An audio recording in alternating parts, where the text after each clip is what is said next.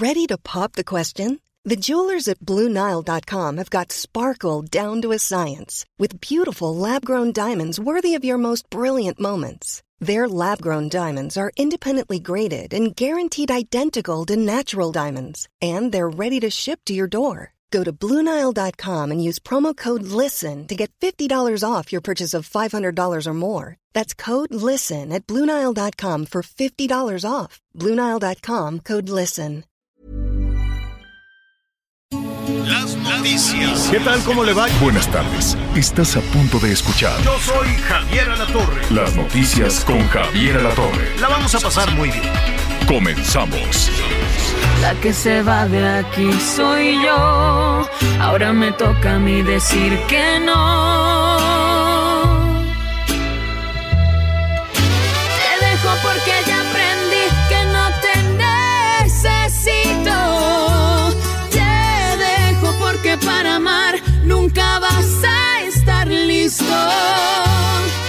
Yo que buscaba un hombre Uy, qué feo que te digan así, pero qué valiente, qué valiente la Yuridia. Digo, es una canción, es una canción, pero pues si la pensamos bien, debe de ser difícil de pronto para las parejas, ¿no? Decir, te dejo porque valgo más que lo que tú me dabas. Ándale, si va a ser la Yuridia, mi paisana, que tiene una voz increíble, que tiene una voz espléndida, y con este disco que se llama Para luego es tarde, que le está, seguramente le va a ir muy bien, más de lo que ya le ha ido. Bueno, pues tiene sus conciertos y todo para, para cerrar el año. Saludos a la Yuridia.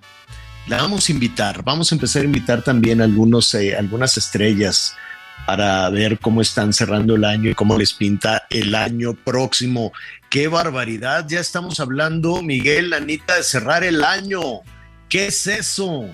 ¿Ya? ¿Esto se fue? Bueno, así como agüita. ¿Cómo estás, Miguel Aquino? ¿Qué tal, Javier? ¿Cómo estás? Me da mucho gusto saludarte. ¿Te acuerdas que decíamos, después del 15 de septiembre, cuando reaccionemos, se acabó el año prácticamente? No sé si ya te tocó, Así pero pues ya incluso las tiendas están llenas ya de artículos de Navidad. Ya. Ayer terminó ya todo lo que tiene que ver con el Día de Muertos. Ahora, pues a quitar todos los, todas las calabazas, todas las brujitas y a colocar pues todos los adornos de Navidad. Oye, ahorita que dices de, de Yuridia, dos cosas. El nombre me encantó de la canción, por salud mental, y creo que por salud mental, de veras que debemos de tomar muchas decisiones, hasta de por quién votamos y qué es lo que tenemos que hacer. Esto, esto de por salud mental tiene que ver en todos, en todos los ámbitos de nuestra vida, Javier. Y de lo que decías tú, de Sí. que es una cantante muy famosa en Estados Unidos, nada más imagínate, señor, en lo que resta del año, y me parece que a principios de enero, nada más va a tener 30 conciertos por Estados Unidos. Yuridia, uno de ellos, de los más importantes, será en Las Vegas. Bueno, va a tener dos, el 25 de noviembre y el 8 de diciembre. Andará acá en los Estados Unidos precisamente esta exintegrante de la academia. Que por cierto, en su generación, ¿recuerdas que ni siquiera ella fue la ganadora? Ella quedó en segundo lugar. No. Algo hay con los, algo hay con los segundos lugares que son muy buenos. Yo no sé si, si te pica, si te pica el orgullo, esto de, de jalar, de, de avanzar, pero mira, Yuridia fue segundo lugar en, no, no me acuerdo qué edición de la, de la academia. El que ganó fue el, el de la manzanita, ¿te acuerdas del Erasmo? Catarino, el maestro. El Erasmo Catarino, exacto, pero pues la, lo rebasó rápidamente la Yuridia con, con toda esa voz y con todas esas producciones. Luego de la, no, no recuerdo si fue la primera edición, este, que me invitaron, por cierto, me invitaron ahí a- a la- al auditorio a la final, que fue emocionante. Sí, sí, yo también hasta estuve ahí. tope, también porque estuve ahí en el auditorio. porque era, era la, la primera edición y se convirtió pues en un fenómeno que ellos mismos no entendían bien a bien cómo estaba eso del encierro. Ahora pues ya muchos ya saben y van ya con, con el personaje más ensayado, ¿no? Para, para el encierro y para las cámaras y todo. Pero de ahí salió este segundo lugar también otro sonorense, también, es que qué buena voz hay en Sonora, ¿Yair? no es por nada. Yair, que también fue el segundo lugar. No, No, per- Yair, perdón, perdón, Javier. lugar. Yair fue cuarto Eh. lugar. ¿Sabes quién fue segundo lugar en, esa generación? Que fue en la generación donde ganó Miguel Ángel, que ese sí, Eh. de plano ya después no hizo nada. Este. No, no, no, no ganó Miguel Ángel, ganó. No ganó Miguel Ángel, ganó esta. Ay, ¿cómo se llama esta Miriam. niña? Eh, Miriam. Ganó Miriam porque este, porque yo anuncié al ganador, me acuerdo, uh, qué emoción. Y estaba yo de ranchero, dije, no, ¿cómo voy a salir al escenario? Ganó la Miriam y, y creo que sí se fue hasta el cuarto lugar. Pero mira, que te pican el orgullo de no ganar el primer lugar y luego ahí vas, ahí vas este, jalando. Oiga, Carlos bueno, Rivera pues me da muchísimo generación. gusto saludarlos. Carlos Rivera creo que tampoco, creo. Y mira nada más rápidamente, eh, buscó, tocó, como que no le daban mucha oportunidad en México, fíjate nada más. Y luego se fue a España audicionó para El Rey León y todo, y se convirtió en un personaje lo más popular. Yo lo fui a ver allá, bueno, fui a hacer unos reportajes y, y- y algunos temas y aproveché para ir, lo vi así de pronto con unos letreros enormes en Madrid y dije, mire, es el Carlito Rivera. Y entonces fui al teatro, me apersoné, eh, bueno, una cosa, una producción extraordinaria, pero no nada más la producción, o sea, después este, vimos el teatro, salimos todos, fuimos ahí a, cenar y lo detenían por la calle y autógrafos y fotos y cosas por el estilo, todo un rockstar, ¿no? Y le dije, Carlos, mira nada más, ¿no? Nadie es profeta en su tierra. Entonces tuvo primero el éxito en España y después tuvo el éxito en, eh, en México, con esa voz también enorme que ha salido de la academia. La verdad es que eh, se pueden decir eh, muchísimas cosas. Yo recuerdo que pues muchos cantantes de otras generaciones que también han hecho un esfuerzo bárbaro por abrirse camino, decían que eran cantantes hechos este, al vapor, ¿no? Que eran cantantes hechos eh, con, sin, sin mucha solidez.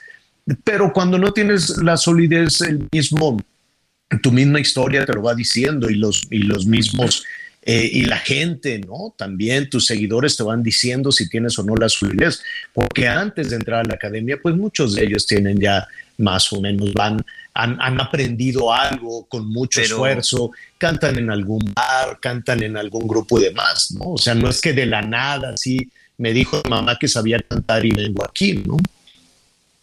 Sí, creo, creo, creo que al final también el tema es que pues no se trataba de un concurso de cantantes profesionales, por eso el nombre, la academia. Era simple y sencillamente ver Claro, quién tenía, claro. ahora sí, como tú dices, los cimientos, un poquito ahí de, de, Claro. de- de elementos, enseñarlos y profesionalizarlos, que finalmente ese fue el objetivo de la academia. Mira, aquí nuestros amigos que están muy atentos me dicen que Carlos Rivera sí fue ganador de la tercera generación de la academia hace nada más 18 años, Javier Alatorre.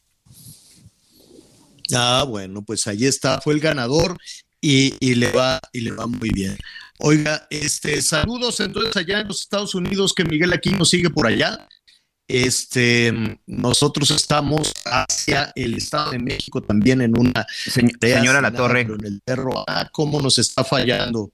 sí, nos está fallando. señora La Torre, me da 30 segundos para recuperar bien su señal porque la gente, este, no estamos escuchando su voz sonorense como debería de ser. 30 segundos y lo retomamos porque nos está fallando un poquito la señal. El señor Javier La Torre, como saben, siempre está pues ahí, pues muy atento. En este momento pues está ahí trasladándose, haciendo cosas importantes, sobre todo, bueno, para que presentárselo aquí en el noticiero y también, bueno, para presentárselo durante la noche. En efecto, yo los saludo todavía. Estamos aquí en la, en la Unión Americana, seguimos trabajando y haciendo una serie de reportajes e investigaciones, sobre todo lo que tiene que ver con el tema de, de las adicciones, del narcotráfico, pero en especial estaremos hablando del fentanilo y el día de hoy, bueno, por supuesto, como siempre, de los mejores especialistas para que nos hagan entender y sobre todo no solo a los a los a los chavos, sino también a los padres en qué debemos estar atentos. Ya recuperamos Claro. a la torre, ya está mejor Sí, por ahí la aquí señal. estoy escuchando y adelantábamos este tema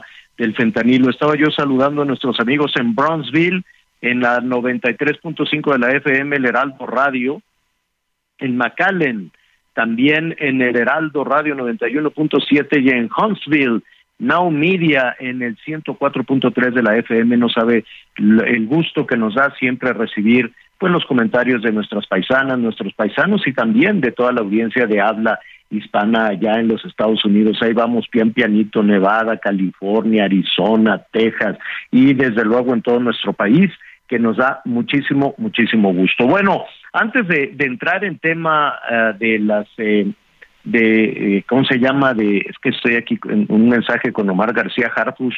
Saludos al jefe de la Policía de la Seguridad Ciudadana en la capital del país. Al ratito leí en qué andamos. Bueno, a ver, hoy es un día, ya, ya ves que todos los días eh, se conmemora, no necesariamente conmemoración, porque luego la palabra conmemoración se puede confundir con celebración. Son días que se ponen en el calendario mundial para reflexionar sobre el tema. Y el de hoy, Miguel, es particularmente importante, es el Día Internacional para este, acabar con este tema del, del abuso, del bullying en, eh, en las escuelas. Es, eh, es em, un, un tema muy complicado, un tema muy difícil, Día Internacional contra la Violencia y Acoso en las escuelas. Y ahora hay que incluirle el ciberacoso, que de pronto pues los padres de familia no nos damos cuenta cómo el bullying sale de la escuela para perseguir a las niñas y a los niños en las calles a través de los dispositivos celulares y se mete a las casas y siguen con ese acoso y siguen con ese maltrato y, se convierte en un verdadero, en una pesadilla espantosa, ¿no?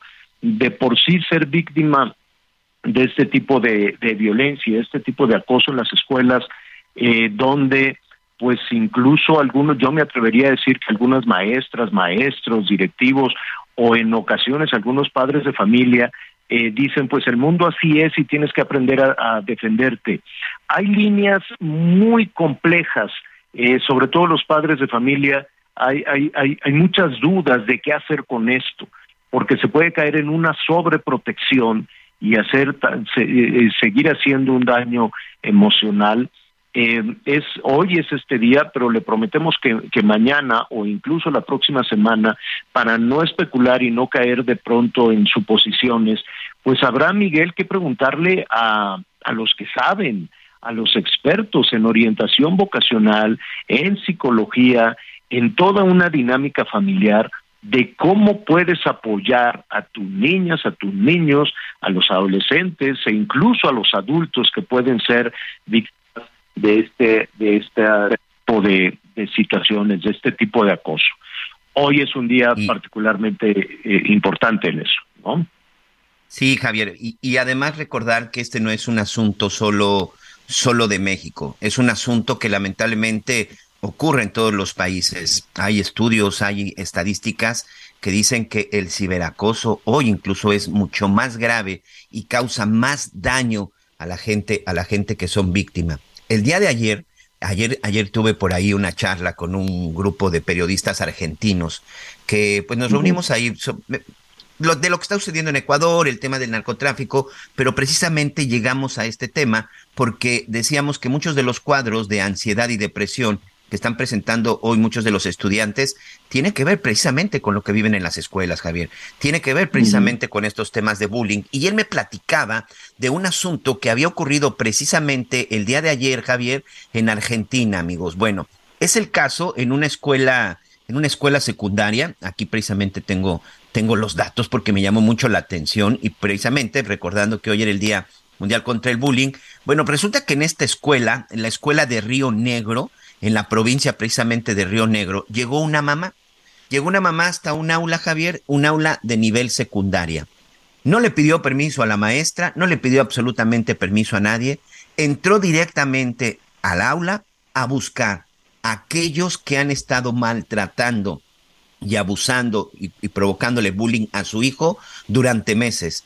Hay unas imágenes incluso que ya eh, me hizo llegar y que también ya las vi que surgieron, que están en algunos, eh, en algunas redes sociales. La mamá, con todo tipo de insultos, llega gritándole a su hijo, su hijo ya estaba en clase, preguntarle, preguntando que quiénes eran los que estaban abusando, que quiénes eran los que se metían con ellos. Y además llegó acusando a la maestra literalmente entre una de las cosas que, que, dijo era que ya estaba cansada y hasta la madre, perdón por la expresión, de que había reportado, había denunciado a la escuela y que nadie había hecho absolutamente nada y que por eso ella iba a tomar cartas en el asunto, evidentemente con palabras mucho más fuertes. El hecho es de que uno de los estudiantes agresores se levantó, encaró a la mamá y le dijo, yo soy, ¿por qué? Y la mamá se lanzó sobre este chamaco y, la, y lo comenzó a golpear. Es nada más un ejemplo de lo que de repente puede suceder cuando uno en este caso la madre sí hizo caso, pero yo sé de muchos casos en donde los padres no hacemos caso, tanto para los que son víctimas como para los que son agresores, que los que son agresores es ahí donde deben de tener más cuidado. Qué terrible, qué terrible Miguel que se llegara a ese extremo. A ese nivel. Una madre, una madre es una leona. Una madre es una leona, un padre es un león, ¿no? Y eh, pueden estar uh, haciendo eh, denuncias, llamadas, esto, el otro. Nadie quiere que le maltraten a, a, su hija o a su hijo. Nadie. Entonces, aquí hay un círculo donde pues los maestros pues tampoco saben qué hacer porque en muchas ocasiones los maestros les tienen miedo a los alumnos bulleadores o los directivos también les tienen miedo a los alumnos eh, eh, bulleadores. El, el hecho es que es una es un problema durísimo a nivel mundial. La UNESCO también hoy está haciendo un llamado, dos de cada tres, dos de cada tres niñas y niños han sufrido una situación de violencia o de acoso o de ciberacoso en algún momento. Es un número altísimo. Aquí en la Ciudad de México ayer tuvimos un incidente en el que todavía habrá que revisar el contexto. En una escuela secundaria, si no me equivoco del TEC, no, no, no, no me quiero equivocar, en una escuela secundaria, un joven se fue contra otro. ¿Perdón? Prepa Tech. Exacto, del Tech. Este, pues un muchacho se fue contra otro eh, y le decía que ya estuvo, con otras palabras. Eh, hoy en la Fiscalía de la Ciudad de México ya está investigando lo que sucedió ahí en el en el TEC este para dice que el Ministerio Público porque pues los papás del muchacho agredido este fueron, levantaron una denuncia, que cómo es posible, pero no sabemos los antecedentes, no sabemos qué fue lo que hizo que este otro chico este reaccionara con esa con esa violencia. No lo estoy justificando, no lo estoy justificando, pero por lo que gritó en ese momento de decirle hasta aquí llegaste, cuando es un chico que no tiene atención, digo, no sabemos, no no vamos a esperar a saber qué fue lo que motivó esa reacción, si este chico era el generador de violencia en su salón de clases, el chico que se fue a golpes y con una navaja contra el otro, si él era el generador de violencia, si él es el buleador, o si él es una víctima de bullying que, que explotó, ¿no? Entonces hay que ver qué, es lo que sucede. En medio de todo esto, yo sí veo que hay una eh, absoluto desconcierto o ignorancia de todos, de las escuelas, de los maestros, de los padres de familia, que no sabemos qué hacer, ¿no? Que no, eh, yo digo, yo no recuerdo, afortunadamente, en, mis tiempos de primaria, de secundaria, este Miguel, pues yo no recuerdo haber visto tanto caso de bullying, a lo mejor porque estaba yo más entretenido no sé, este... Y las redes sociales, Javier, las redes sociales y el Internet creo que también están jugando un papel, un papel muy importante, porque antes, antes incluso no se llamaba bullying, antes se llamaba que te agarraban de barco, que cosas por el estilo, que sinceramente no es nada comparado a lo que vemos una autoridad, Miguel, pero sí había una autoridad, sí, claro, había una disciplina, y había un comportamiento, y había consecuencias, y había consecuencias en la escuela, y había consecuencias en tu casa y había consecuencias sociales, ¿no? La chamaca malcriada, el chamaco malcriado, había consecuencias en toda la ruta. Ahora el tema es en dónde está la consecuencia. ¿Cuál es la consecuencia de la violencia infantil o juvenil? Porque también es cierto que muchos maestros este, les tienen miedo. Eh, y, y, muchas autoridades también le tienen miedo al muchacho, le tienen miedo al papá, le tienen miedo a la mamá, y dicen pues no yo no me voy a meter con esta con esta situación Eh, es muy complicado pero qué te parece si mañana viernes pues ya con algún especialista para no equivocarnos nosotros que nos diga bueno y en una situación de esta naturaleza qué podemos este qué podemos hacer bueno ahí está el tema. Hoy es este día.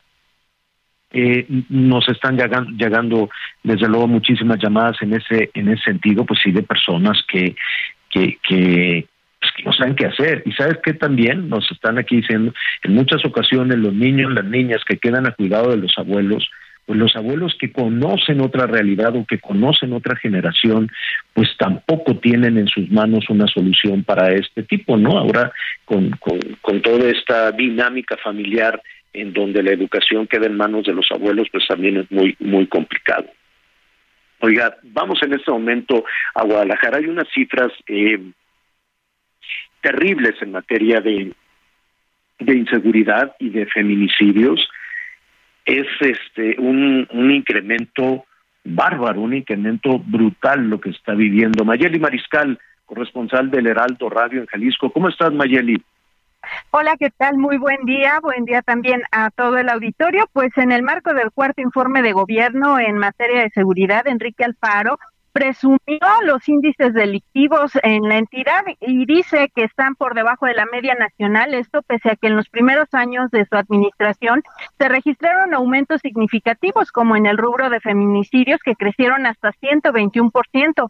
Tan solo de enero a septiembre de este año en el estado han sido asesinadas 152 mujeres, en promedio un crimen cada tercer día, pero solo 22 fueron tipificados como feminicidios. Esto de acuerdo con información del Secretariado Ejecutivo del Sistema Nacional de Seguridad Pública. Y bueno, el martes eh, Enrique Alfaro señaló que hasta octubre iban eh, un recuento de 38 feminicidios aquí en la entidad.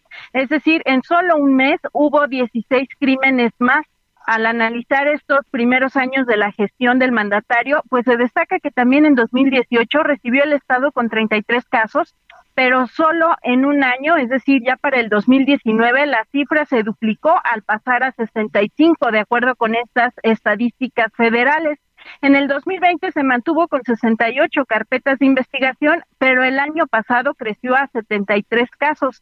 Esto eh, con un incremento de 121% que destaca el organismo federal, aunque hay que eh, destacar que, bueno, Enrique Alfaro aseguró que fueron 83 los feminicidios con los que se cerró el año pasado. Así es que, eh, pues bueno, esto es parte de lo que se vive aquí en la entidad. Hay que recordar un caso emblemático y bastante lamentable, en la muerte de Luz Raquel, quien pese a contar con orden de restricción en contra de su presunto agresor, pues no se evitó su fatal desenlace el 16 de julio de este año y tampoco está resuelto todavía y pues lamentables declaraciones por parte del fiscal estatal Luis Joaquín Méndez Ruiz en donde presumía una hipótesis de este caso de autoagresión, lo que destaca pues una vez más la revictimización en este tema.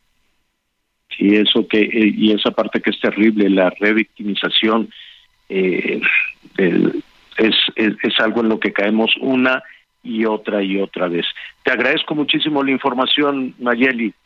Seguimos al pendiente, muy buen día. Mm, Gracias, saludos a Guadalajara, el Heraldo Radio en el 100.3 de la FM. Antes de hacer una pausa, un poquito más adelante, ya que estamos en este tema de Guadalajara, también ha generado muchísimo temor, incertidumbre, el caso de una jovencita, 25 años, que se estaba divirtiendo con sus amigos por el rumbo de la Condesa y acabó en una tragedia terrible, Miguel. Así es, es el caso de esta joven de la Ciudad de México, Ariadna Fernanda, que pues supimos de ella, Javier, a partir del 31 del 30 de octubre, perdón, porque sus amigos empezaron a subir en las redes sociales porque ella había desaparecido. ¿Qué fue lo que sucedió? Bueno, pues ella estaba en un bar con un grupo, con un grupo de amigos, ¿no? Que hoy también son de los que han sido más criticados. Estos chavos, bueno, pues dicen, entre amigos y amigas, dicen que ya, pues ya después, de, ya pasadita la noche, que ya se habían tomado pues algunos tragos, que ella incluso también pues había tomado ya ahí alguna, algunas bebidas y pues lo único que hicieron fue ponerle en un taxi para que la llevara a su casa. A partir de ese momento, pues, por desgracia, ya no supieron nada de ella. Evidentemente, Ariadna Fernanda nunca llegó, nunca llegó a su domicilio y hasta el día de ayer, 2 de noviembre, se supo de su paradero. Lamentablemente muerta, pero si, si te parece, ya regresando te cuento más detalles sobre este asunto de que, por cierto, ni las autoridades en la Ciudad de México, ni en el estado de Morelos, que fue en donde localizaron su cuerpo, han dicho nada al respecto, Javier. Qué barbaridad, qué cosa tan terrible. Eh, vamos en esta primera parte, en esta primera parte del, eh, del programa vamos a hacer una pausa. En Murillo Karam estaba pues malísimo, malísimo y al parecer ya lo regresaron a la cárcel. Eso también se lo vamos a platicar en un ratito después de la pausa. Volvemos. Conéctate con Javier a través de Twitter, arroba javier-alatón. Sigue con nosotros. Volvemos con más noticias. Antes que los demás.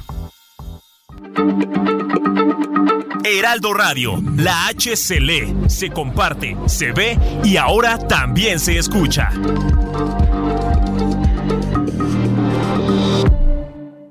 Todavía hay más información.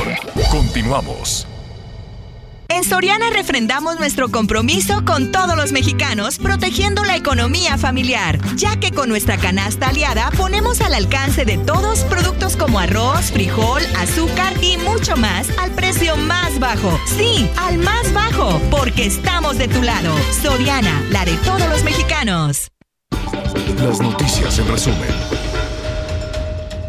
La Fiscalía de Chihuahua informó este miércoles la detención de Fernando N., alias El Cuervo, identificado como operador de Noriel Portillo Gil El Chueco y acusado del homicidio del activista Cruz Soto Carabeo ocurrido en 2019. Michelle Arellano Guillén, conocida también como la niña genio de Chiapas, obtuvo el tercer lugar en el Campeonato Mundial de Matemáticas. En tan solo cinco minutos resolvió un total de 64 operaciones de 70 posicionándola en el tercer peldaño, mientras que en el segundo lugar empataron Polonia y Ecuador. Y el primer lugar lo obtuvo Alemania. El huracán Lisa se degradó la noche de este miércoles a tormenta tropical y se desplaza sobre Tabasco y Campeche, ocasionando lluvias torrenciales también en la zona tabasqueña y en Chiapas. Según el último reporte del Servicio Meteorológico Nacional, también habrá lluvias intensas en Oaxaca, Veracruz y Campeche, así como lluvias muy fuertes en Quintana Roo y Yucatán. Y hoy el dólar se compra en 19 pesos con 29 centavos y se vende en 20 pesos con un centavo. Heraldo Televisión, ahora también por Sky HD. Toda la programación de Heraldo Televisión a través del canal 161 de Sky HD. Noticias, deportes, entretenimiento, gastronomía y mucho más.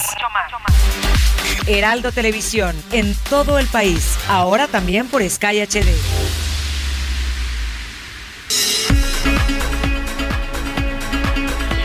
Estaba escuchando, Miguel, los efectos de Lisa, de esto que es una tormenta tropical, huracán categoría 1, eh, afortunadamente no hubo, o por lo menos no se reporta. Estamos revisando, estamos hablando también con nuestros amigos en Belice para ver en qué condiciones los dejó al paso como huracán eh, categoría 1 se ya le bajó la potencia y se va a internar en aguas del Golfo, del Golfo de México, pero cruzando por territorio nacional, pues sí, deja una cantidad de lluvia impresionante, nada extraordinario, estamos en temporada de huracanes, estamos en temporada de lluvias, suena a que la naturaleza puede ser malvada, ¿no? Que Diosito nos manda ese castigo, pero no, Castigo es no tener la infraestructura suficiente para soportar una temporada de lluvias.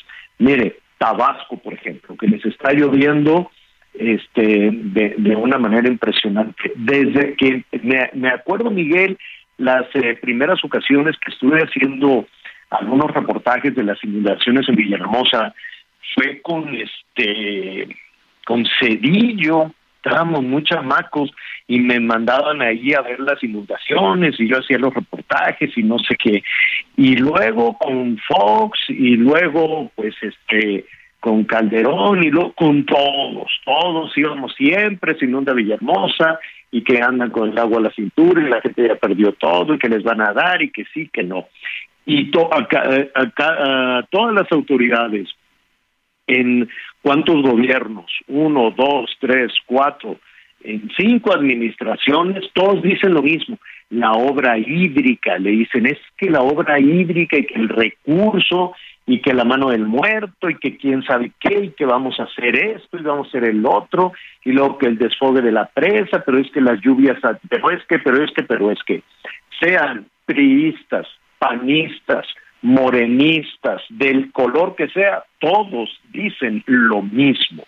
Todos han dicho lo mismo desde que me acuerdo con esas coberturas.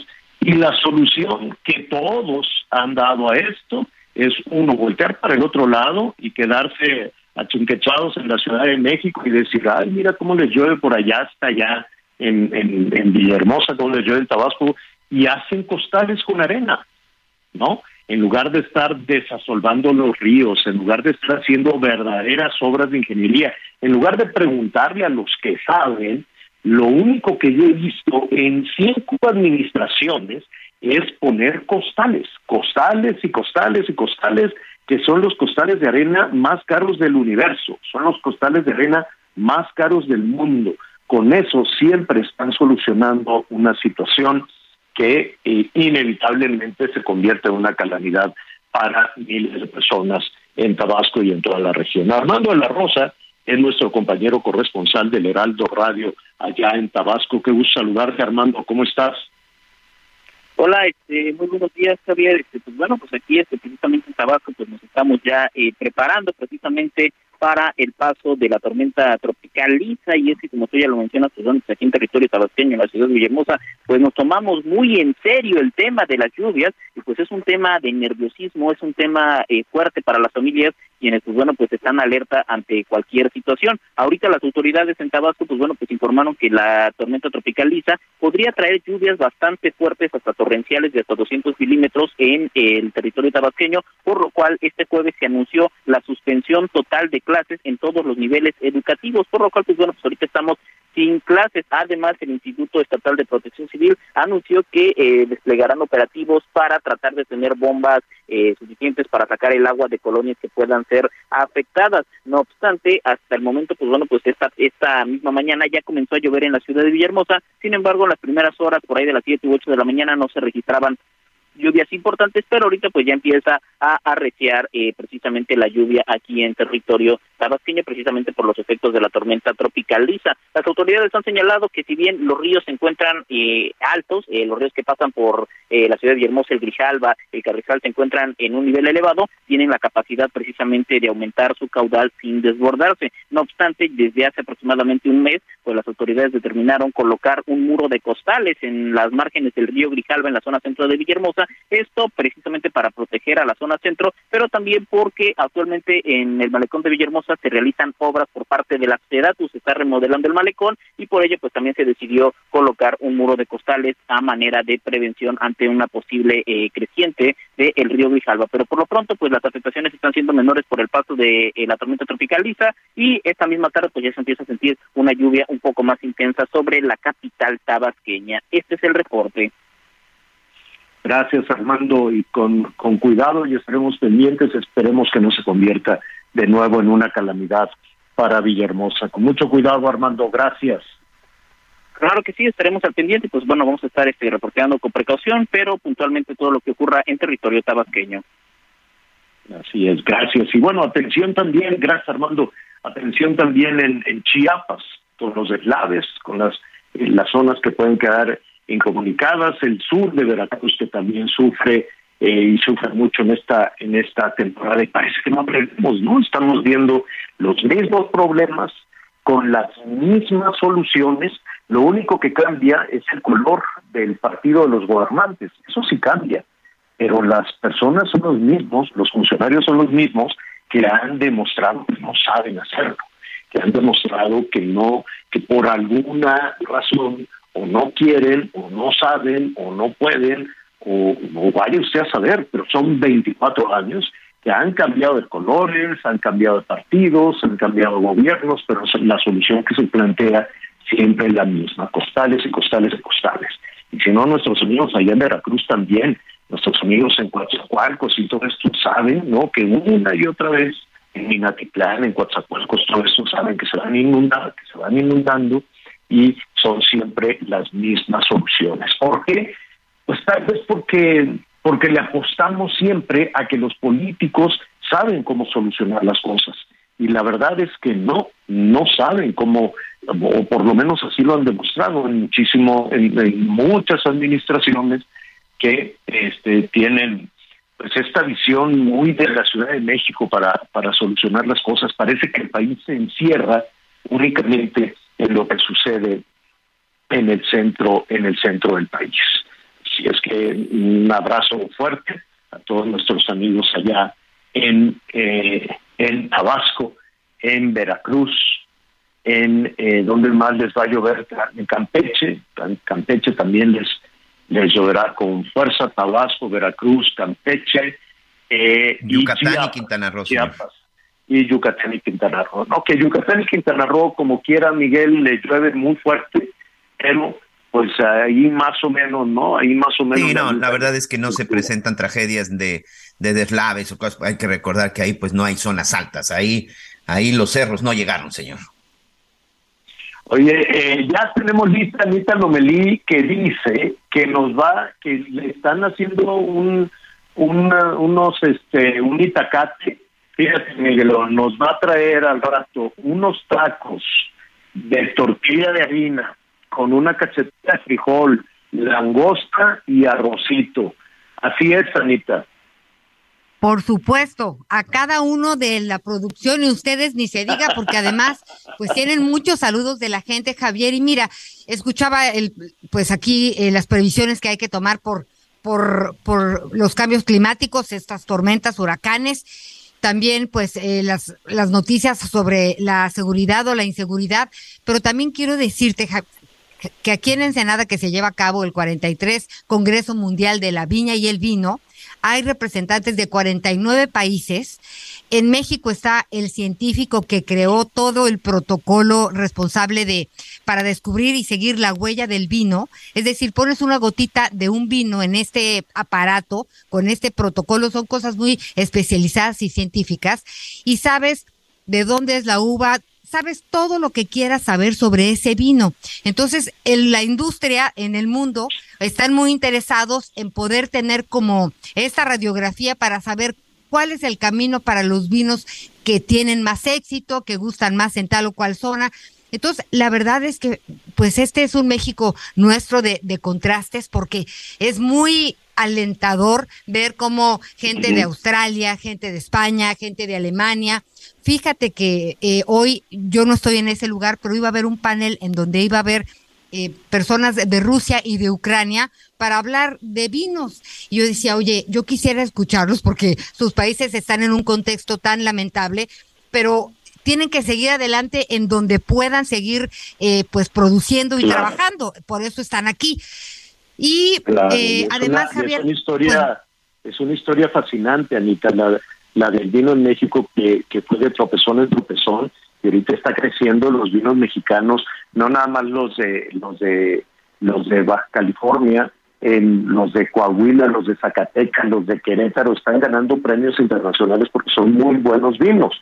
Lo que pasa es que retomamos un poco tarde, mira, eh, corrígeme si me equivoco y pregúntales por allá, México empezó a desarrollar en el virreinato un, un tema vitivinícola muy fuerte, pero los celos de la corona española dijeron no, allá en México que no, que no lo hagan. Entonces se quemaron los viñedos, una cosa tremenda. Nada más algunos sacerdotes podrían tener ahí su viñedito para, para su vino de consagrar y demás. Entonces tardamos mucho en recuperar una tradición del vino que estuvo creciendo mucho en el virreinato y que después, pues, estas decisiones de nueva cuenta políticas, de nueva cuenta las decisiones de de los que gobiernan siempre dan al traste con todo verdaderamente. Ya cuando son decisiones mucho más libres de los productores, de los que conocen la tierra, de los que conocen la vid, de los que conocen todo esto, es cuando empiezan a florecer las cosas. Pero donde mete la mano un político, se desgracia todo. Qué bueno que, que están creciendo y creciendo mucho. Hay que ir por allá y estaremos pendientes de tus reportajes, Anita. Y Javier, pues nada más para concluir este tema, México exporta vino a 25 países por lo pronto y pues están aquí justamente para esas alianzas comerciales y estratégicas que pues siempre serán importantes, este, porque hoy el vino mexicano se consume más en nuestro territorio. El chiste es que trascienda las fronteras y tenga éxito. Así que pues ya, ya estaremos platicando del tema, Javier. Hola, Miguelito. Bueno, muy bien. Hola, Anita. Muy bien. Oye, Miguelón, bueno, pues tenemos mucho tema, ya estamos con este asunto de las lluvias. Eh, vamos a concluir con esta historia, digo, que, que quisiéramos y queremos y, y, lo haremos así de contar estas historias un poco más alentadoras, pero estos temas tan fuertes como los de esta muchachita, hay que ponerlos sobre la mesa para tener cuidado también, para poner atención también y para ser solidarios también. Si van a salir en grupo, regresen en grupo no, no, no dejen a su suerte también alguna alguna jovencita. No es culpa de los... primero, no, es culpa de ella, no es culpa de la muchachita. Ella puede salir, ella puede divertirse, ella puede este, tomarse sus tragos y llegar bien a casa y sufrir las consecuencias de una cruda, nada más. Nada más, no tiene por qué pasarle absolutamente nada a un jovencito, una jovencita que salen que salen a, a, divertirse. No es culpa tampoco de, de, los amigos que decir, ah, es que fue culpa de ellos porque la dejaron sola. Tal vez habrá que ser solidarios y poner atención, sobre todo en los momentos en los que estamos, que, por los que estamos atravesando en nuestro país, pero tampoco, Miguel, puede ser culpa de, de, de ellos, de, de estos chicos en un país en cualquier lugar del mundo una jovencita puede este pues no sé, subirse a un automóvil, caminar incluso, lo hemos vivido, lo hemos visto, y, y, no por eso, ah, es que fue culpa de ella porque tenía este minifalda, porque salió sola, porque se subió al taxi. No, es culpa de una política pública en materia de seguridad que no ha dado los resultados que queremos. Y otra cosa, Javier, también no hay castigos ejemplares para los feminicidas. No hay castigos ejemplares para la gente que drogue a las muchachas en los antros, ni que venda alcohol adulterado y que las consecuencias sean fatales y por ahí empiece un camino pues de destrucción de, de jovencitas y también de jóvenes. Hay una impunidad en este sentido de la que seguimos y seguimos hablando, pero, pero mientras no haya realmente una mano dura, ¿cómo le hacemos? Si me dan, les voy a... Javier. adelante, Miguel, ¿qué pasó? Anita, no les voy a platicar uno, sino les voy a platicar dos casos. Vamos a empezar con el caso de Ariadna Fernanda. El 30 de octubre, Ariadna Fernanda acudió a un bar en La Condesa, en la zona de la alcaldía Cuauhtémoc. Ya pasadita la noche, después de haber estado conviviendo, tomando, ya con unos tragos encima, decide salirse de ahí, irse a su domicilio. Le contratan un taxi seguro. En este momento parece que se trata de un vehículo particular que sirve de taxi. Parece que no es de aplicación. Son de estos taxis seguros, como les llaman, que se encuentran precisamente en, los, en las zonas de bares, afuera de los lugares en donde está la gente divirtiéndose y que finalmente de ahí, bueno, pues los toman y los llevan a su domicilio. Los amigos efectivamente subieron a Ariadna Fernanda, una chica de 25 años, la suben a este taxi seguro y supuestamente la iba a llevar a su casa. Nunca llegó a su domicilio. El 31 de octubre se estuvieron mandando ya eh, en las redes sociales estas famosas cadenas eh, para localizarla, se presentaron las denuncias y empezó la búsqueda de Ariadna. Incluso era localicemos a Ari, busquemos a Ari, alguien sabe de Ari. El día de ayer, dos ciclistas que estaban en la zona de La Pera, en la zona de la México Cuernavaca, por el municipio de Tepoztlán, muy cerca de la caseta, porque, bueno, refiere una de ellas, que fue eh, la, la, persona que la localizó y da aviso, que cerca de la caseta encontraron el cuerpo de una joven con diversos tatuajes. Subió una serie de fotografías, sobre todo los tatuajes de la ropa, cuidando siempre la identidad de la víctima, se dio aviso a las autoridades y se logra identificar que se trataba de Ariadna Fernanda. Esta chica que había sido eh, llevada o que había que la habían subido a un taxi seguro en este bar de la colonia Condesa en la alcaldía Cuauhtémoc de la Ciudad de México apareció muerta. Su cuerpo apareció el día de ayer, 2 de noviembre, en un paraje de la carretera México-Cuernavaca. Estaba golpeada, aparentemente la estrangularon y habían abusado de ella. Esta joven eh, lamentablemente parece que no tiene familia. Hace tres años habría muerto su mamá de cáncer. Hasta el momento es lo único que sabemos. El hecho es de que, bueno, pues hoy ya se está buscando. Lamentablemente ni en la Ciudad de México ni en el estado de Morelos hemos podido tener información al respecto. Sobre todo, bueno, pues es un tramo en donde hay cámaras de seguridad. Yo no sé si este delincuente que se llevó a Ariadna se fue por la por la autopista o se fue por la o por la carretera libre, no lo sé. El hecho es de que seguramente en algún momento hay un tramo, bueno, en la propia, en la propia zona de la Condesa se debe saber exactamente quién se la llevó, el vehículo, y pues tratar de saber un poco qué fue lo que sucedió. Ese es el caso de Ariadna Fernanda, eh, Anita, amigos. Les voy a contar ahora el caso. Esto ocurrió el 1 de noviembre, el martes, en la alcaldía Iztapalapa, también en la Ciudad de México, sobre la calzada Ermita Iztapalapa, a unos metros, a unos metros precisamente de la estación Constitución de 1917 en Iztapalapa. Una chica tamaulipeca de 23 años que vive en la Ciudad de México, Anita, se subió a un taxi. Es así, a un taxi blanco con rosa de los llamados taxis oficiales en la Ciudad de México. Agarró rumbo, eh, lo agarró también ahí en la zona de Iztapalapa, cuando de pronto el taxista empezó a acelerar cambia la ruta que ella le había pedido que siguiera y le dijo que la bajara y el taxista aceleró y no la bajó. Precisamente cuando iba pasando por el Metro Constitución, ella con medio cuerpo por la ventana, porque hay testimonios y hay algunas ya declaraciones, empezó a pedir auxilio, pero nadie la auxilió. Ante la desesperación de que el taxista no se detenía y de que el taxista seguía su marcha y acelerando, Lidia Gabriela decide lanzarse de la ventana en este auto en movimiento. Como era día de descanso, pues era una, no había tanta circulación. Y en el momento que se lanza Anita, cae de cabeza y la joven pierde la vida. El cobarde taxista, este delincuente, que al final no sabemos cuál era su intención, logró escapar y hasta el momento no se sabe absolutamente nada. Dos casos, dos casos muy parecidos dos casos de niñas que habían salido y que tomaron un taxi de manera segura y en ambos casos ya no regresaron a su casa, Anita. Mira, por supuesto que la justicia, la seguridad tiene que, trabajar. Y te decía yo, el tema es la impunidad y, y, los castigos. No es posible que no tengas cómo irte, agarres un taxi y sea el camino a la muerte. O sea, no puede ser. Pero se los digo como mamá de tres. Estén comunicados, dónde están, con quién salen, solas y solos no, ni ellos solos, ni ellas solas. E, entre que son peras y son manzanas y aquí es seguro y ya conozco y ya me dijeron, nada, tenemos que estar pegados a ellas y a ellos.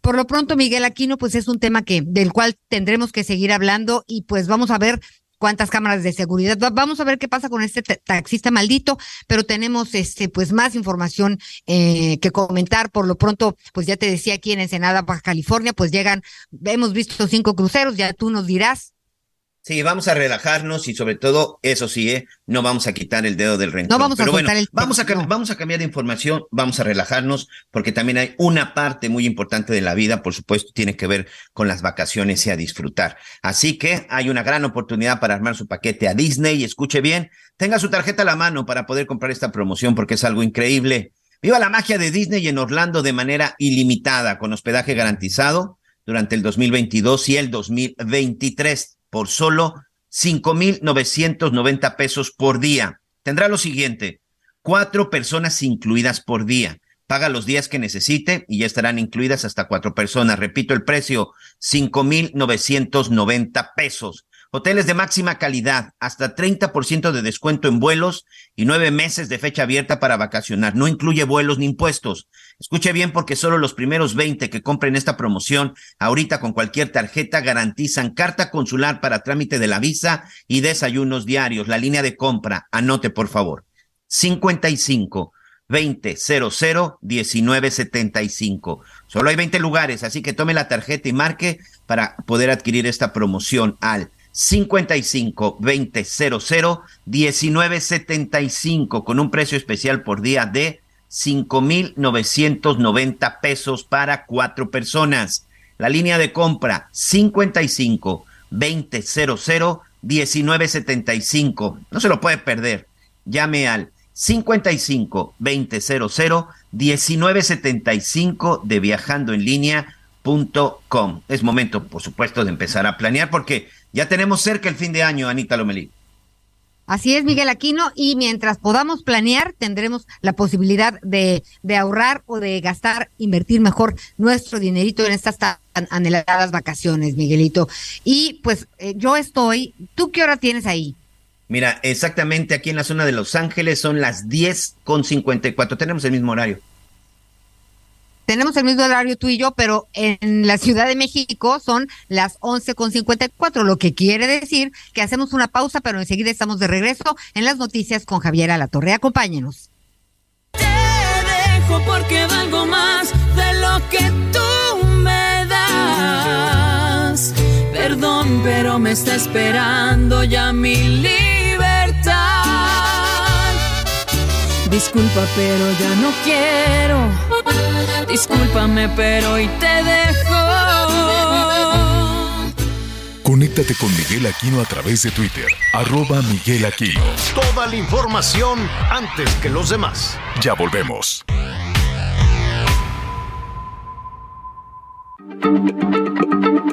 Heraldo Radio, la H se lee, se comparte, se ve y ahora también se escucha.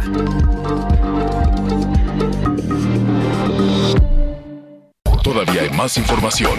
Continuamos. Las noticias en resumen. Cámaras y asociaciones de la industria automotriz del transporte pidieron una, en una carta a la Secretaría de Infraestructura, Comunicaciones y Transportes no frenar los trámites en el sector lo que resta del 2022, esto debido al hackeo que sufrió la dependencia en días pasados. El SAT dio a conocer que dará una nueva prórroga hasta abril del 2023 para la emisión de comprobantes fiscales digitales por Internet en la versión 4.0 y para la firma electrónica a personas inscritas en el régimen simplificado de confianza.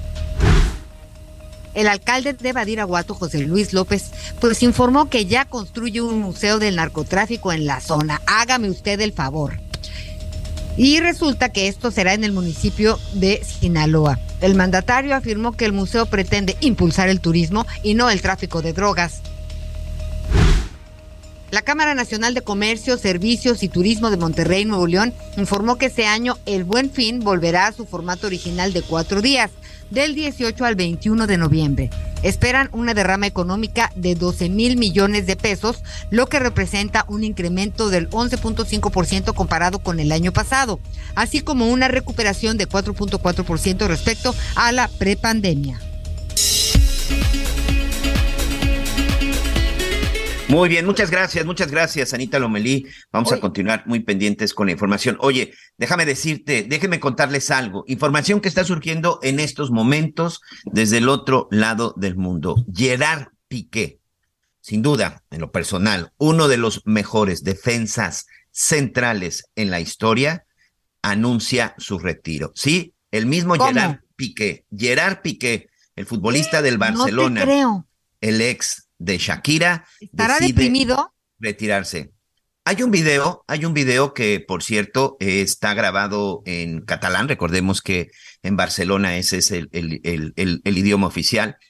Hay un video muy emotivo en donde eh, Gerard Piqué, palabras más, palabras menos, dice, en los últimos meses mucha gente ha estado hablando de mí. En esta ocasión, yo soy el que hablará de mí. Dice que finalmente ha terminado eh, el ciclo en el Barcelona, que no se va a ir a jugar a ningún otro equipo. Este sábado, el día de mañana, será el último partido de Gerard Piqué en el No Camp, en el estadio del Barcelona, y ha anunciado su retiro, no del Barcelona, sino del fútbol. Sí es un video aproximadamente de unos dos minutos, un video en donde se ve emotivo, en un momento con lágrimas, pero toda la narrativa tiene que ver con un video de Gerard Piqué de niño siempre con su ilusión de ser futbolista, pero sobre todo siempre con su ilusión de ser jugador del Barcelona. Habla de sus sueños alcanzados, habla de cuando fue campeón de Europa, cuando fue campeón del mundo y que ha terminado el ciclo en el Club Barcelona. Sí es un video bastante emotivo, pero sí nos habla, sobre todo, Anita, amigos, del estado de ánimo en el que en este momento se encuentra. Yo creo que eso es algo también muy, muy importante, e, el estado de ánimo en el que se encuentra, que la verdad no lo sabemos porque pues... It's that time of the year. Your vacation is coming up. You can already hear the beach waves, feel the warm breeze, relax and think about work. You really, really want it all to work out while you're away. Monday.com gives you and the team that peace of mind. When all work is on one platform and everyone's in sync, things just flow wherever you are. Tap the banner to go to Monday.com.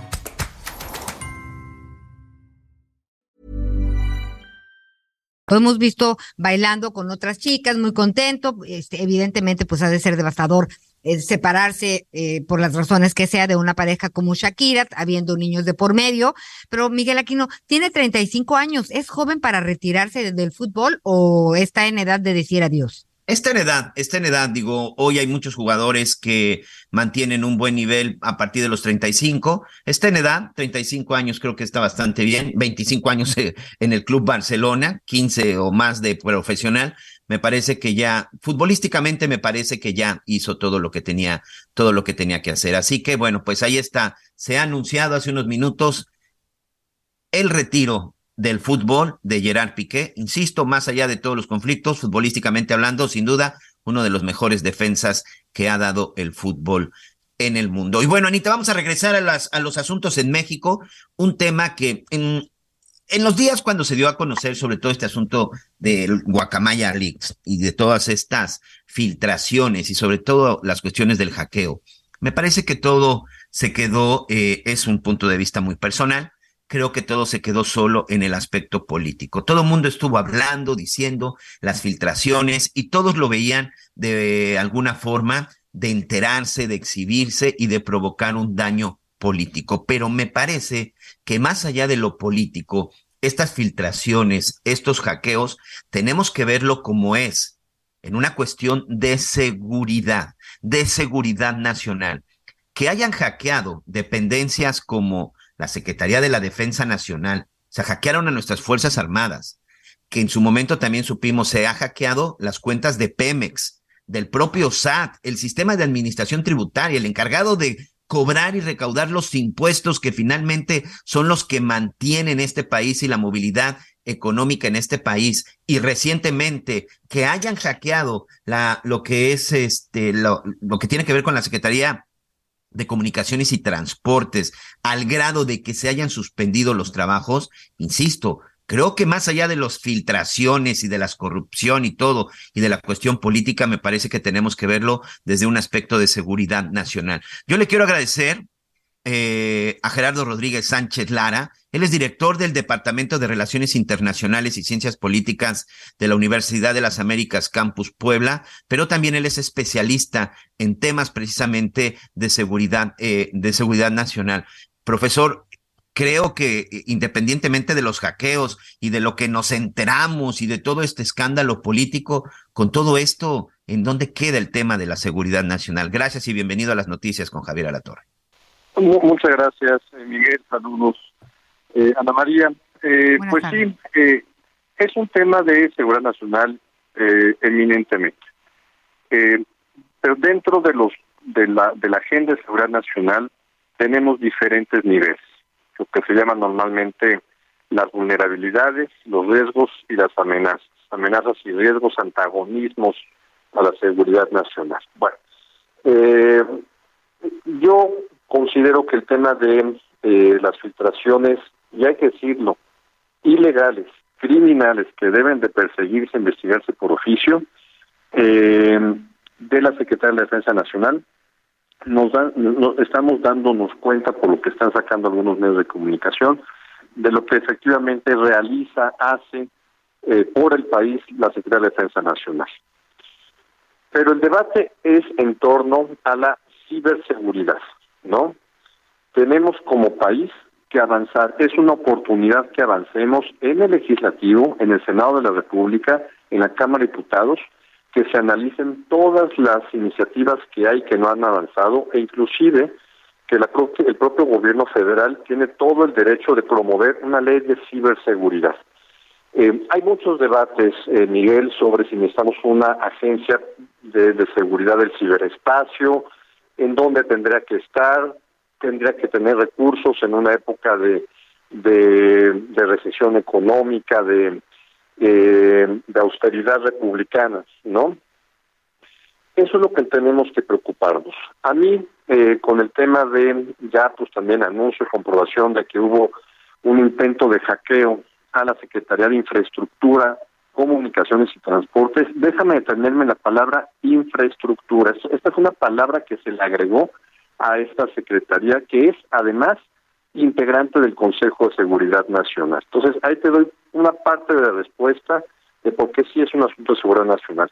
Porque las dos instituciones, Defensa, Secretaría de Infraestructura, son integrantes del Consejo de Seguridad Nacional y se les puso ahí por ley porque son parte integral del circuito de la de la aspiración de la condición de alcanzar eh, la paz, la seguridad, el bienestar, el desarrollo nacional que queremos como país, Miguel.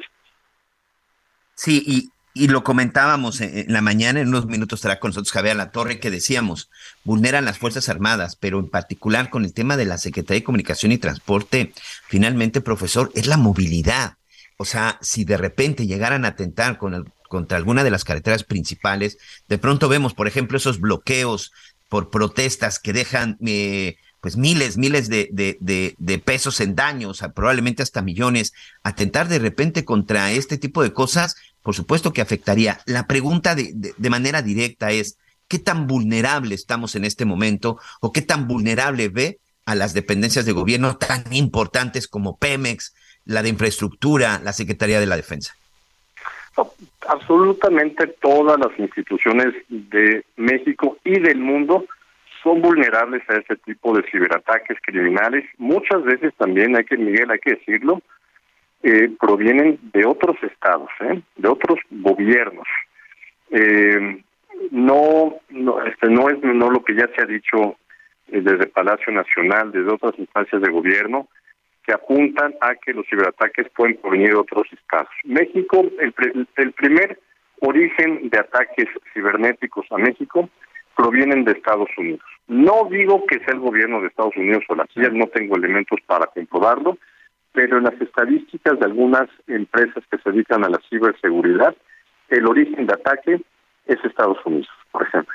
Pero también es China, es Rusia, es Corea del Norte. Entonces, todas pueden ser vulnerables. Por eso es que es muy importante que pueda tomarse en serio el tema de la ciberseguridad. Te voy a poner un ejemplo. La palabra ciberseguridad no aparece en el Plan Nacional de Desarrollo. No hay un plan actualizado de ciberseguridad. Por supuesto que hay grupos interinstitucionales en el marco del Consejo de Seguridad Nacional que tratan este tema, pero es una oportunidad para que elevemos este problema en la agenda del país incluso en nuestras leyes, en nuestros códigos, en nuestros reglamentos, hasta para tipificarlo como delito, pues no aparece. Y, y, si aparece, aparece de manera muy escueta, profesor, el tema de los delitos cibernéticos. Sí, no hay una ley de ciberseguridad, por ejemplo. Claramente, claro que hay ya algunos ordenamientos sobre crímenes cibernéticos, pero tenemos que avanzar. Tenemos que fortalecer, por ejemplo, a la Agencia de Investigación Criminal, de que está escrita la Fiscalía General de la República. Tenemos que fortalecer eh, las, las agencias de cibercomando, ciberdefensa, en Marina, en defensa. Es, es, es una agenda también que pasa por los gobiernos estatales, Miguel. Profesor, desde su punto de vista y sobre todo con los análisis que han hecho, ¿es una cuestión de indiferencia o una cuestión de ignorancia en el tema? No, eh, el, el, lo que se ve en algunos análisis de este tema es una falta de voluntad política, carencia de también de una institución lectora que lidere este tema, podría ser, por ejemplo, el Centro Nacional de Inteligencia, ¿no? De la Secretaría de Seguridad eh, Ciudadana. Entonces, hay mucho, hay muchos temas en la agenda, Miguel, que, que hay que tomarlos como oportunidad y pasando por una legislación. Sí, una legislación. Al final todo esto termina o debe de terminar en la Cámara de Diputados. De repente vemos muchas propuestas que salen desde Palacio Nacional.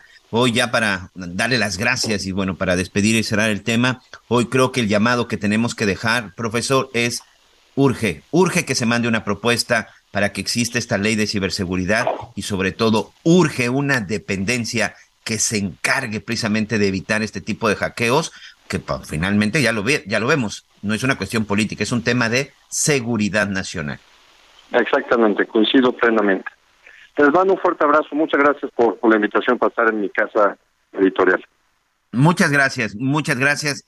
Gracias al profesor Gerardo Rodríguez Sánchez Lara, director del Departamento de Relaciones Internacionales y Ciencias Políticas de la Universidad de las Américas Campus Puebla. Porque de pronto, Anita, nos quedamos con todo este tema de, de, de Guacamaya Leaks, de que si, que si hizo fulano esto, que si se gastó esto, pero realmente nadie ha hecho un análisis de fondo y realmente nadie se ha dado cuenta de lo que verdaderamente sucedió. Se vulneró la seguridad de una de las dependencias que en teoría debería ser la más segura, que es la Secretaría de la Defensa Nacional. Sin duda, Miguel Aquino, este, ay, sí, qué preocupante, qué preocupante. Y pues esto también nos lleva, que lo estaremos haciendo en los días siguientes, a trabajar en nuestra seguridad. Fíjate que yo respaldo y respaldo y respaldo y respaldo, este, pues mi, mi computadora, pero tengo compañeras que les han pasado cosas terribles porque abren mails que no deben, se les infecta de algún virus, este, van a que lo arreglen y la única forma es de resetear y empezar de cero. Entonces, literalmente pierdes todo lo, lo que pues lo que estés trabajando, tu documentación, en fin, lo que tengas en tu computadora que te interese, ¿no? Como eh, en mi caso, pues ahí están los pasaportes, actas de nacimiento, tantas cosas importantes de documentos eh, que son esenciales, que vale la pena que en la primera oportunidad que tenga usted respalde su computadora, su celular, este, y no solamente el celular en la computadora, si lo puede trepar en iCloud, pues está mucho mejor. O hay otros sistemas también para poder guardarlos, pero no deje de hacerlo porque no estamos exentos de cualquier cosa de este tipo en cuanto a la seguridad, pues cibernética, ¿no, Miguel? Sí, hay que tener mucho cuidado, hay que tener mucha precaución. Y bueno, en esos temas, como ya decíamos, urge, urge que ya se dejen de estar mandando propuestas y reformas que simple y sencillamente están dividiendo y provocando caos y en los temas más importantes se están olvidando. Mí me gustaría ver precisamente una propuesta para mejorar las cuestiones de ciberseguridad y sobre todo lo que tiene que ver con todos los aspectos en seguridad nacional y no estas reformas que hoy están provocando un líos como la, la reforma electoral, Anita.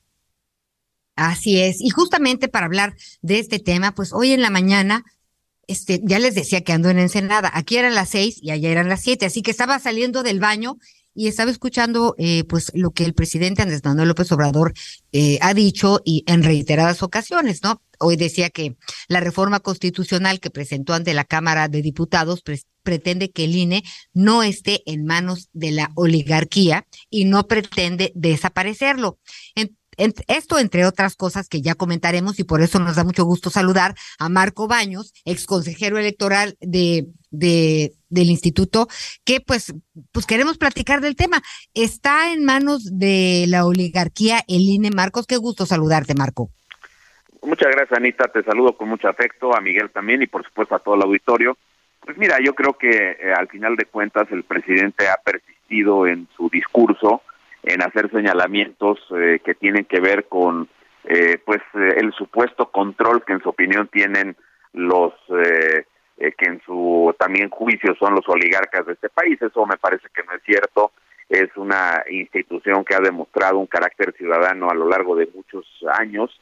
Tres décadas donde el INE pues está organizando elecciones que son creíbles que son imparciales pero que a lo largo de su historia pues ha tenido episodios eh, eh, un poquito intensos, como fue el caso concreto de la elección del 2006, donde el propio presidente de la República, entonces candidato, pues no logró la mayoría y él tiene un agravio eh, que ha sido ya permanente, un resentimiento en contra del IFEINE y que eh, sostiene le hicieron un fraude porque en su opinión pues se trataba de mantener la hegemonía en ese momento del Partido Acción Nacional, ganó Felipe Calderón y él por supuesto se expresó en desacuerdo ahí están las, las medidas que tomó de manera posterior, pero ahora pues el presidente ha insistido en que es necesario transformar para evitar que esa institución esté controlada. Lo cierto es que detrás de la iniciativa de reformas del, presidente de la República, pues también hay una intención clara de, de control de la autoridad electoral, donde al final de cuentas él quiere una elección por voto popular de los consejeros electorales, de las consejeras, de los magistrados, de las magistradas, quiere agregarle una elección más a eh, lo que ya tiene como responsabilidad del actual Instituto Nacional Electoral y quiere evidentemente pues que esos eh, eh, consejeros, que esos magistrados elijan por las propuestas que él presente, por las que presente eh, el Congreso y lo, y lo que presente el Poder Judicial en su momento como eh, propuestas de aspirantes a estos importantes eh, cargos. Y bueno, pues está una enorme discusión que ha polarizado a la sociedad. Hemos visto cómo la propia Comisión Nacional de los Derechos Humanos eh, presentó un posicionamiento con relación al tema, recomendando que se haga la reforma electoral para transformar al INE y vimos también el posicionamiento claro de la de la Iglesia donde está en desacuerdo con este tipo de cuestiones, pero eh, hemos visto también diversas expresiones de grupos sociales que están este, manifestándose eh, en contra de la posibilidad de que el INE eh, se transforme. Pero entonces, a ver, entiendo, o sea, la reforma no quiere decir desaparecer, pero sí quiere decir control.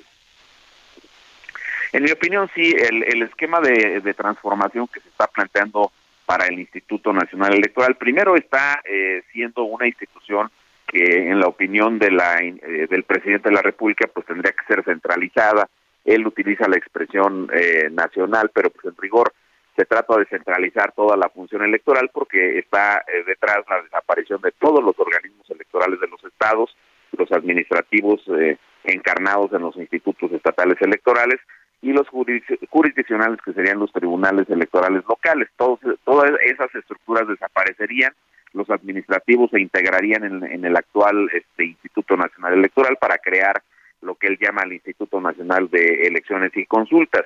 Pero por otro lado, pues está este tema de la desaparición del servicio civil de carrera que tiene el INE, que es el personal permanente que hace las elecciones, que está eh, permanentemente revisando las rutas electorales, los lugares de ubicación de las casillas, que actualizan las geografías electorales para las contiendas.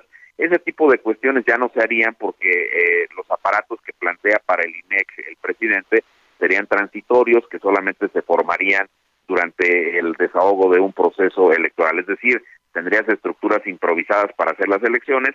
Y luego también hay un tema que es muy delicado porque en la iniciativa se está planteando que el padrón electoral, es decir, toda la base de los ciudadanos que eh, tienen derecho a, eh, participar en las elecciones y que integran los listados una vez que han recibido la credencial de elector, pues esos, eh, ese padrón electoral ya no lo integraría el INE como lo hace actualmente esa función eh, eh, pasaría quizá al INEGI, quizá al Registro eh, Nacional de Población, quizá al Consejo Nacional de Población, eso dependería de lo que diga la ley secundaria, pero eh, la integración del padrón se le quitaría al, al INE y pasaría a otra institución eh, dependiente del gobierno.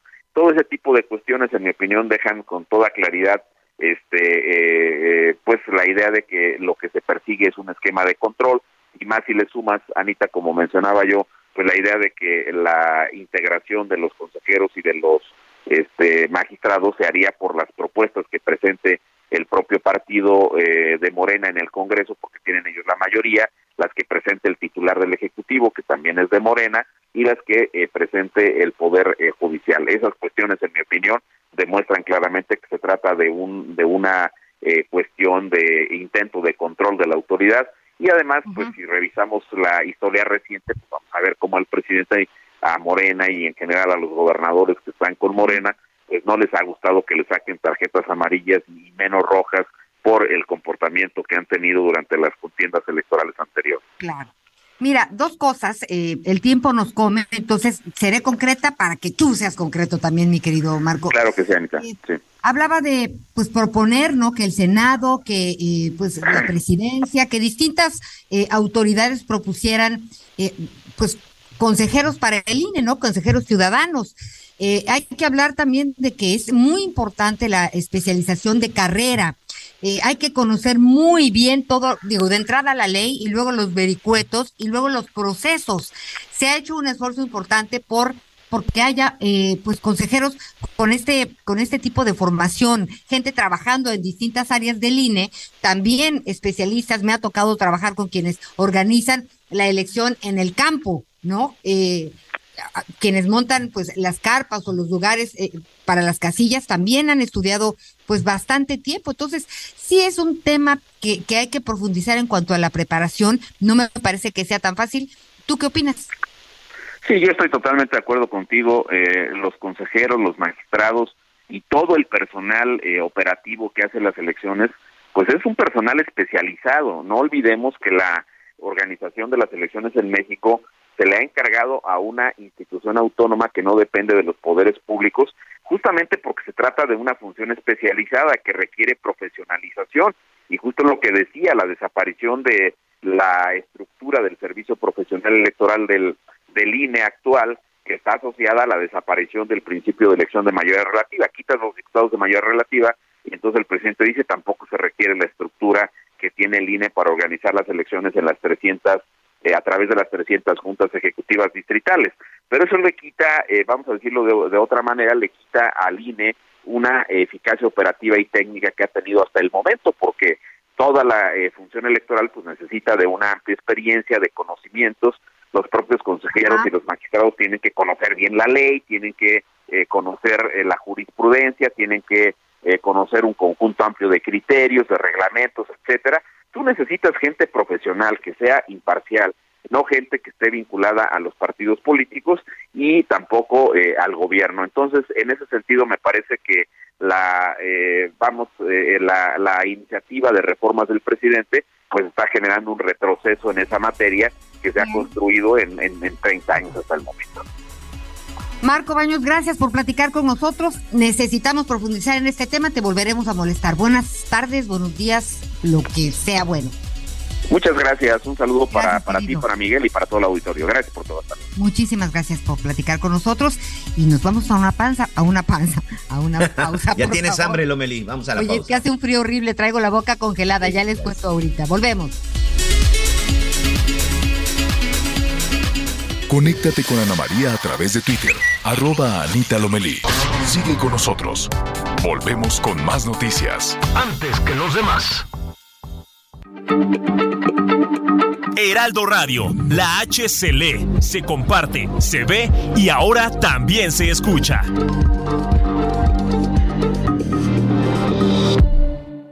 Todavía hay más información. Continuamos. En Soriana refrendamos nuestro compromiso con todos los mexicanos, protegiendo la economía familiar, ya que con nuestra canasta aliada ponemos al alcance de todos productos como arroz, frijol, azúcar y mucho más al precio más bajo. Sí, al más bajo, porque estamos de tu lado. Soriana, la de todos los mexicanos. La tarde-noche de este miércoles 2 de noviembre, sujetos armados agredieron a dos personas que se encontraban a bordo de un automóvil al interior del estacionamiento del centro comercial que alberga las tiendas City Club y Soriana. Autoridades en materia de seguridad confirmaron que el suceso ocurrió en el municipio de Guadalupe, Zacatecas, donde una persona quedó sin vida y otra más resultó herida, la cual fue llevada a recibir atención médica. El hecho pues se reportó a través del sistema de emergencia del 911. Autoridades de seguridad informaron que se están realizando las acciones de inteligencia y los trabajos de campo que permitan ubicar a los responsables. Desde Zacatecas para el Heraldo Noticias, Estefanía Herrera. La tarde de este miércoles se registró el secuestro de un hombre al interior de un domicilio ubicado en la colonia Libertad, esto en el municipio de Guadalajara. El reporte de la línea de emergencia se recibió como un robo con violencia en una tienda ubicada en la calle Esteban Alatorre y la calle Irán. Sin embargo, al llegar al lugar, los elementos de la comisaría de Guadalajara se percataron que no hubo robo alguno. Al investigar en las inmediaciones sobre este o algún otro hecho delictivo, una vecina reportó a los oficiales de esta comisaría que varios sujetos sustrajeron a un hombre de alrededor de 35 años de edad del interior de un domicilio que se ubica justo frente a esta tienda. Hasta ahora se desconoce la identidad de la persona sustraída y ya se dio cuenta al Ministerio Público para que lleve a cabo las investigaciones correspondientes. Desde Guadalajara, Mayeli Mariscal, Heraldo Radio.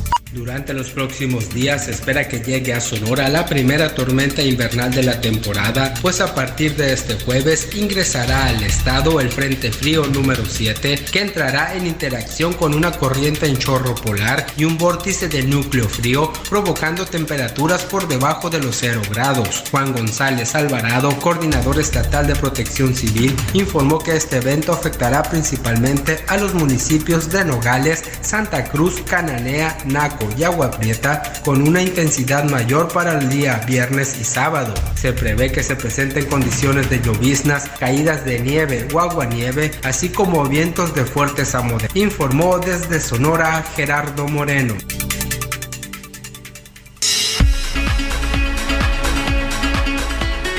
Cuando lees no comprendes, tienes que leer dos o más veces para retener, te da sueño o flojera leer. Evolucione tiene el sistema que te permite comprender, retener y leer 10 veces más rápido de lo que lees actualmente, logrando leer 100 páginas en tan solo 10 minutos. Marca y cuelga en este momento al 55 18 44 44 32 o envía mensaje o WhatsApp con la palabra evolucione al 55 18 44 44 32 y por inauguración obtendrás las clases gratis y solo invertirás en tu material. Recuerda, 55 18 44 44 32.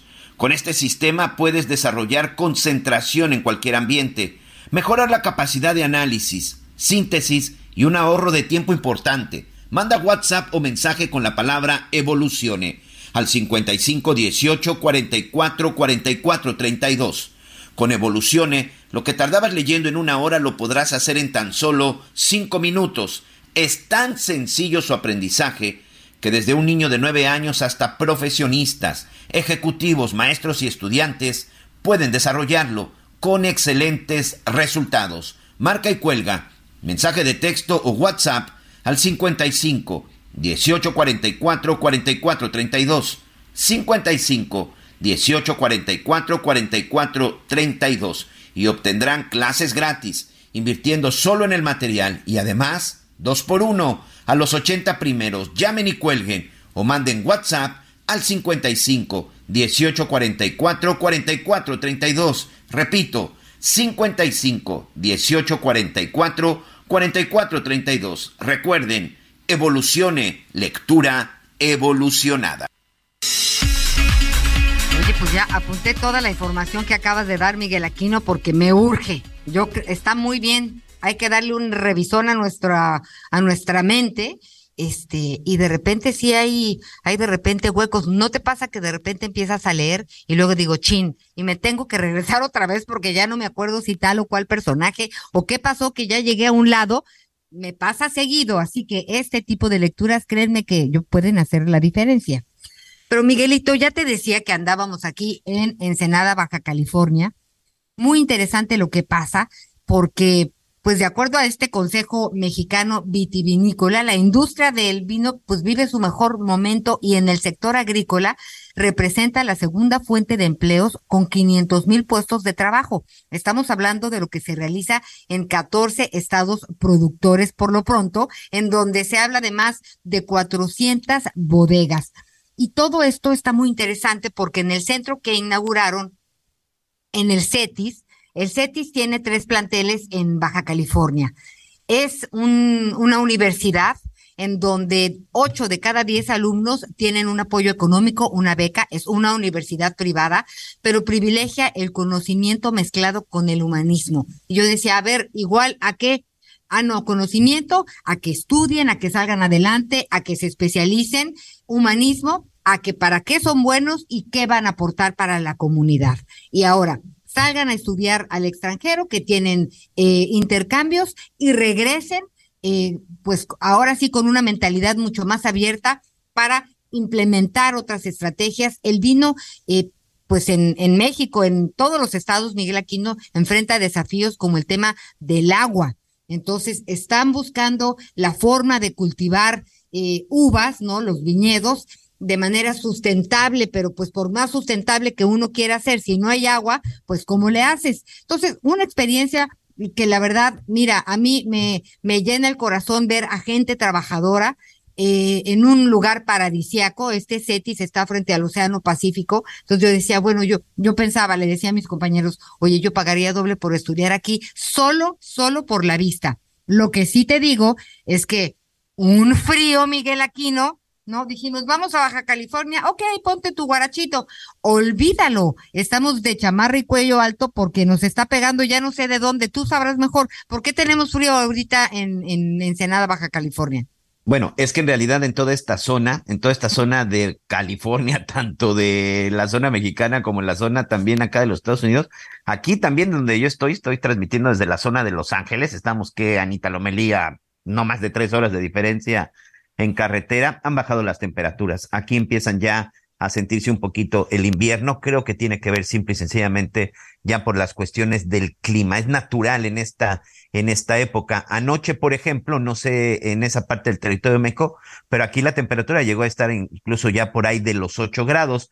Y alguien como nosotros, que no estamos acostumbrados a bajas temperaturas, pues es de pronto cuando lo estamos sintiendo. Pero el asunto es que aquí en esta parte del mundo, en esta parte de América Latina o en esta parte del continente americano, las temperaturas empiezan a bajar y así como compartimos el mismo horario, también se empiezan a compartir ya las mismas temperaturas. Además, conforme va subiendo a esta zona, por ejemplo, el día de hoy yo me traslado a la zona de San Francisco ya para concluir con los trabajos de investigación sobre drogas y fentanilo que estamos realizando. Seguramente el clima, el clima y la temperatura me seguirá disminuyendo. Ya voy listo, imagínate, después de estar hace, hace una semana en la zona de Cancún, pues hoy traigo guantes, hoy traigo bufanda y traigo chaleco y chamarra. No, pues muy bien, hay, hay que cuidarnos. Eh, ya te voy a llevar tu langostita en un taco con frijoles este, que no sabes, Miguel, pues aquí son unos puestos, ¿no? Nos dicen, ¿quieren ir a un restaurante? No, no nos hablen de restaurante, nosotros nos vamos a ir por la carretera libre rumbo al aeropuerto y ahí seguramente habrá estos famosos burritos de langosta, eh, además con la, con la vista, este, y pues este paisaje que enamora a Miguel Aquino mientras más viajo, no importa cuántas veces regrese al norte, al sur, al, a donde me mandes, encuentro perlas valiosas de gente que se las ingenia, están creando botellas de, unos dicen, bueno, vamos a poner el vino en lata. Entonces, todo una, una experimentación e investigación científica para ver qué pasa si enlatas el vino y entonces te lleves tu six pack. Eh, también están botellas, eh, pues, ecológicas tratadas de un cristal o de un plástico o de material biodegradable, analizando qué efecto tendría esto pues en el vino, porque finalmente pues ya ves que el vino es muy particular. Entonces, pues sí, sí, sí. 48 horas muy interesantes, muy intensas, en donde ves que pasan muchas cosas en México, también muy buenas. Hoy, ayer con la Noche de Muertos, te puedes imaginar a los australianos y a los americanos, bueno, ni se diga, y también a los alemanes, estaban vueltos locos. Yo veía sus caras de veras y decía, pues qué, qué maravilla, eh, pues viendo todo lo que pasa en nuestras fiestas y celebraciones de muertos, Miguelito. Pero bueno, seguiremos platicando ya más, más adelante de, cómo termina esta, este Consejo Mexicano Vitivinícola y pues tenemos otros temas a tratar. Así es, y bueno, pues ya les platicaba durante toda esta semana, le hemos estado platicando un poquito del trabajo que estamos haciendo acá en los Estados Unidos, que prácticamente empezamos en Tijuana, estuvimos en San Diego, en la zona de Glendale, Santa Clarita, ahorita estamos en Los Ángeles, me voy para San José, San Francisco, y finalmente vamos a concluir con este, con este trabajo. ¿Qué es lo que hemos estado haciendo en toda esta zona de la costa de California? Estamos realizando un trabajo de investigación relacionado con el narcotráfico, pero sobre todo con el tema de las drogas, sobre todo con el tema del consumo de fentanilo. Aquí en la Unión Americana están muy preocupados, preocupados al grado de que lo han calificado como pandemia.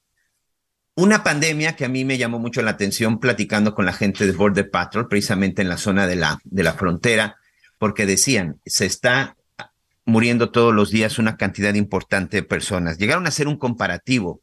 Dicen, cada 10 días por consumo, principalmente de fentanilo, están muriendo el mismo número de norteamericanos que murieron en el ataque de las Torres Gemelas. Tres mil personas. las cifras en los Estados Unidos por, muerte, por muertes que tienen que ver con sobredosis están rebasando los más de 120 mil muertos al año. Este año, 2022, seguramente esa cifra quedará rebasada. Ya hay organizaciones, ya porque ya no es un problema solo de adicciones. Lamentablemente hoy el fentanilo está llegando a las manos de cualquiera. Hay, hay casos de pequeños de 11 años que han estado eh, pues recibiendo estas pastillas a través de supuestos dulces de colores. Ahora en Halloween se hizo una campaña muy importante para evitar que los chavos pudieran tener contacto al fentanilo, porque no faltaba el desgraciado traficante que les estaba entregando las, los dulces contagiados precisamente de fentanilo, porque dicen los que saben que es una sustancia sumamente adictiva, pero también mucho más poderosa y potente que la heroína y la morfina. Yo por eso le quiero agradecer al doctor Luis Fernando Díaz, él es psiquiatra, adictólogo, para que nos trate de abrir un poco el panorama, porque Estados Unidos, eh, doctor, con las entrevistas que yo he podido realizar con autoridades, con víctimas del fentanilo, incluso padres que han perdido a sus hijos por el consumo de esta sustancia, dicen, si hubiéramos tenido un poco más de información, si los chavos hubieran tenido más información acerca del fentanilo, probablemente muchas de las muertes se hubieran evitado. Sobre todo, información al saber qué tan poderosa y qué tan mortal podría ser el consumo de fentanilo. ¿Usted qué opina, doctor, y qué nos puede decir sobre esta droga? Gracias y bienvenido a las noticias con Javier Alatorre.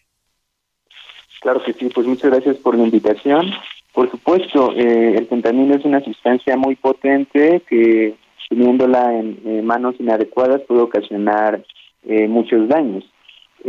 sabemos que el fentanilo es un opioide sintético, similar a la morfina, pero imaginemos que es hasta 100 veces más potente y 10 veces más potente que la heroína.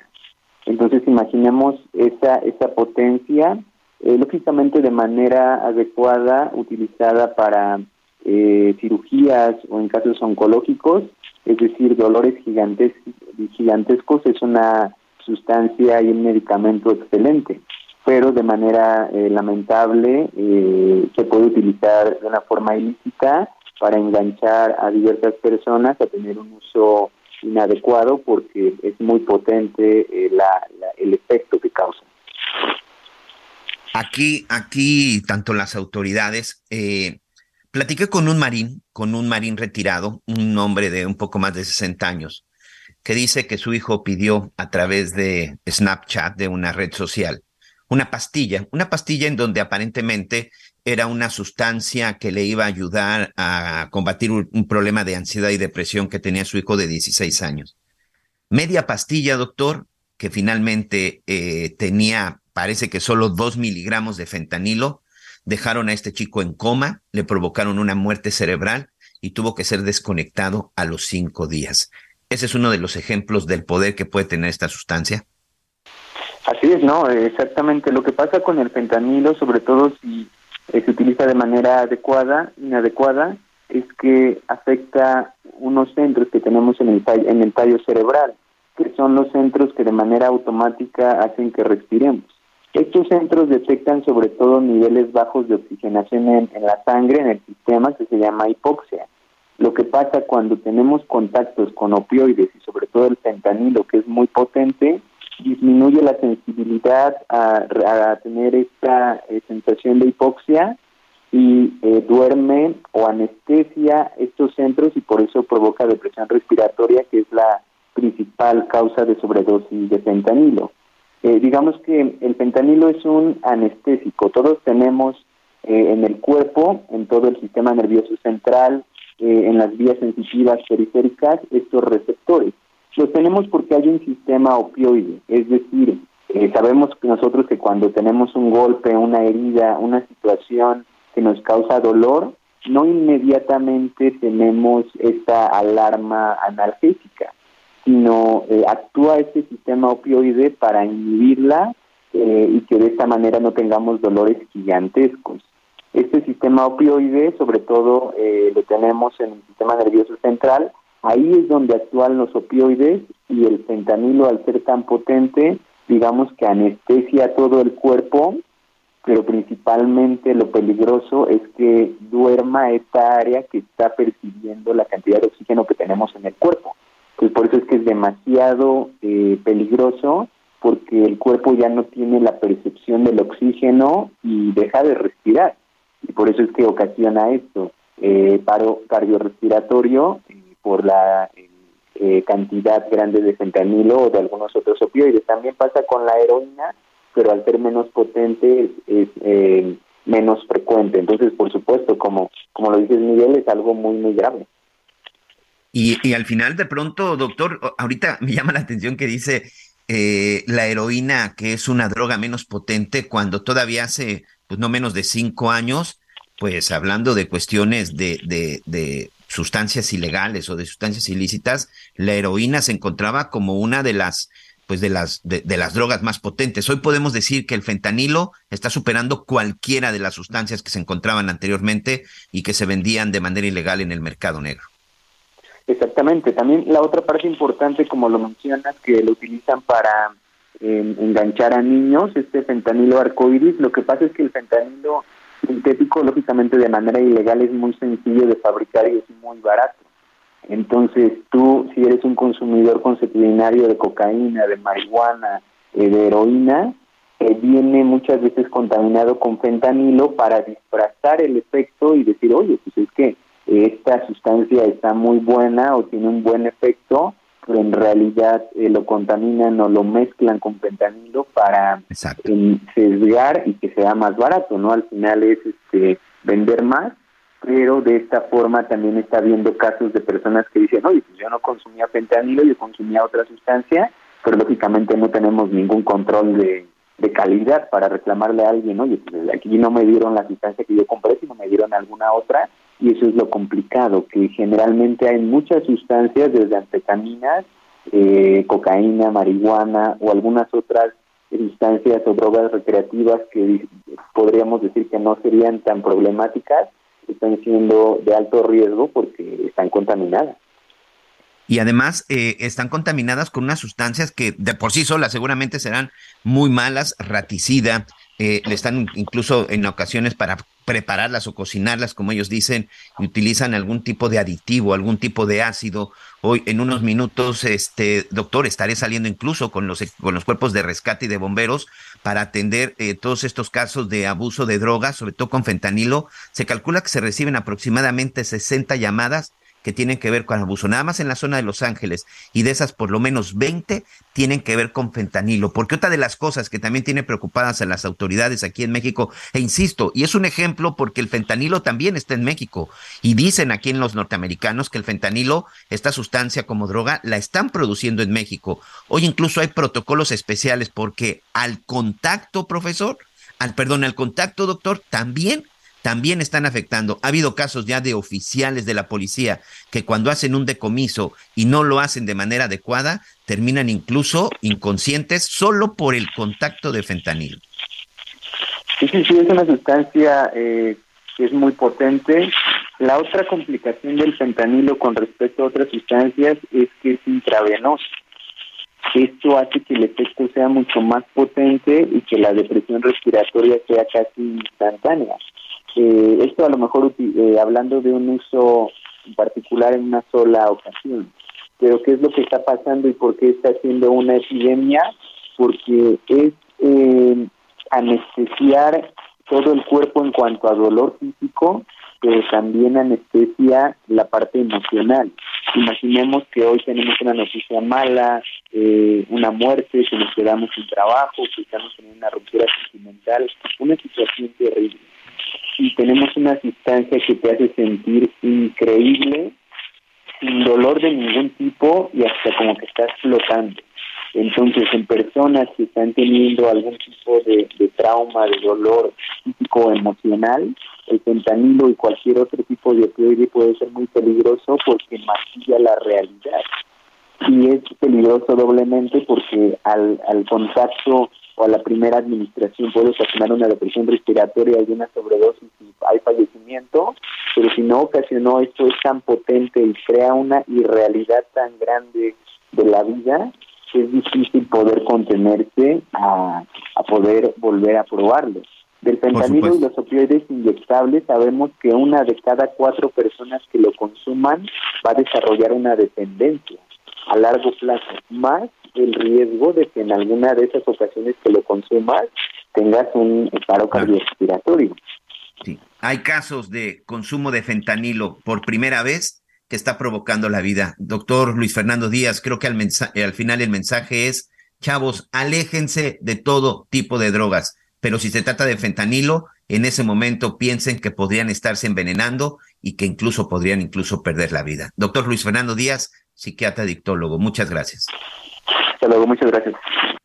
Muchas, muchas gracias. En verdad, yo eh, tengo 20 años, un poquito más, viendo este asunto de las adicciones, las drogas, cocaína, metanfetaminas y sobre todo tratando de estudiar el tema. Hoy, créemelo, Anita Lomelí, amigos, lo que he estado escuchando, las historias y sobre todo los efectos del fentanilo, no entiendo. Yo hago una pregunta sobre qué le pasa a estos delincuentes. Están envenenando, están matando a los jóvenes, están matando o sea, no puede ser que en una primera, en una primera dosis, en una primera prueba, haya gente que esté perdiendo la vida. En verdad no sé qué es lo que está sucediendo y sobre todo qué están haciendo las autoridades. Es una pregunta, por supuesto, para los delincuentes, pero también una pregunta de, de dónde está eh, pues la estrategia, la inteligencia, pues para tanto en Estados Unidos como en México, ¿no? Es un problema no solo de, este sector, a nivel mundial, las drogas y lo que el fentanilo está haciendo, pues es, es una tragedia para, pues para la humanidad. Lo único que podemos decirle en, en, ese inter es hay que estar cerca, hay que estar cerca, hay que preguntar, caemos gordísimas las mamás, pero mire, no hay de otra.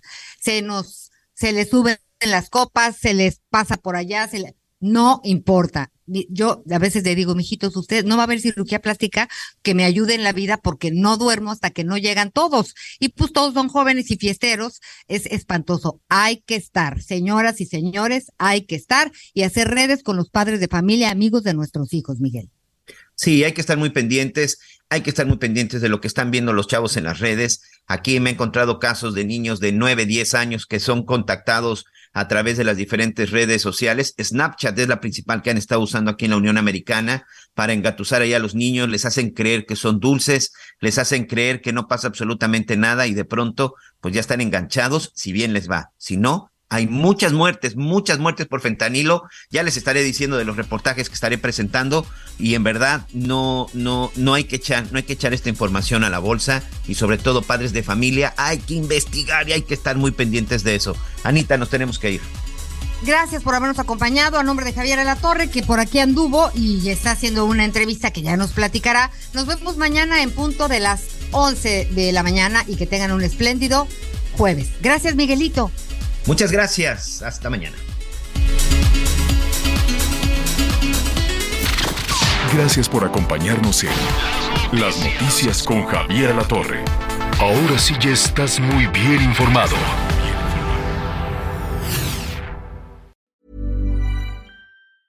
A lot can happen in three years, like a chatbot may be your new best friend. But what won't change? Needing health insurance. United Healthcare Tri Term Medical Plans, underwritten by Golden Rule Insurance Company, offer flexible, budget friendly coverage that lasts nearly three years in some states. Learn more at uh1.com.